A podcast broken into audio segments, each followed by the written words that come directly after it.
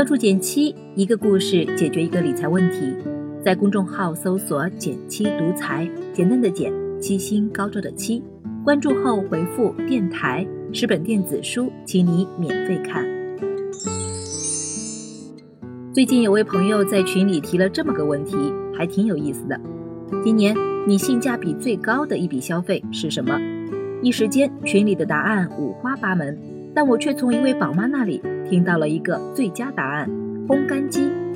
按她的说法，一开始决定买烘干机的时候，身边的家人是很不支持的。首先，晾衣服这事儿一般有阳台就能解决，何苦要在面积不大的家中再添置个大部头电器呢？其次，虽然他看中的不是顶配机型，但因为是进口品牌，价格要近万元。是咬咬牙存个半年钱才敢下单的，有这笔钱干点什么不好呢？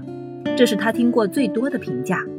但在亲身使用半年后，他说这台烘干机带给一家人的收益早就超过投入了。毕竟在潮湿多雨的上海，能让一家人在连续二十多天的阴雨季节里，每天都穿上干爽柔软无异味的衣服，幸福感就很高了。尤其是家里有不满两岁的宝宝，此前。这位妈妈为了充分杀菌，除了给宝宝手洗衣物外，还要花时间充分熨烫。如今有了烘干机，这些时间都节省了下来。都说时间就是金钱，于是我突发奇想，如果做个量化，说不定还真能算出烘干机给这位妈妈带来的年化收益率呢。要计算收益，先得明确本金，在这里一万元的购买金额。很明显就是一次性投入的本金了，而烘干机给这位妈妈带来的收益就体现在为她节约的时间成本上。我大致算了一下，自从买了烘干机后，它的使用频率大概是每月烘十次左右，平均每三天开机一次。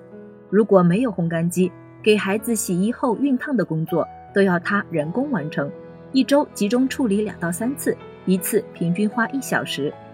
按这个频率。一个月，他光花在熨烫衣物、清理小线球上的时间就至少要十小时，一年就是一百二十个小时。这么一看，妈妈可真伟大。接下去的问题是，他的一百二十小时到底能值多少钱呢？这里又要用到时薪这个概念了，大家根据自己实际情况计算就好了。比如这位宝妈的情况是月薪八千元，平均每月工作二十天，每天八小时。粗算一下，每小时能赚五十元。按照这一标准，一台烘干机不仅解放了妈妈每年一百二十小时的人力，还替她省了六千元，用个两年就回本了。另外，家用电器的淘汰率应该不止两年，如果保养得当，本身质量也过硬的，用个十年没问题。按这一使用时间来计算，烘干机带给他的年化收益竟然高达百分之六十，远远跑赢市场利率了。他一个更厉害的操作，就是把原本晾晒衣服的阳台打通，改造成了孩子的活动区。在上海寸土寸金的房价面前，多三平米的活动区价值可以说是六位数以上了。这么一算，这果然是他本年度的消费收益性价比之王了。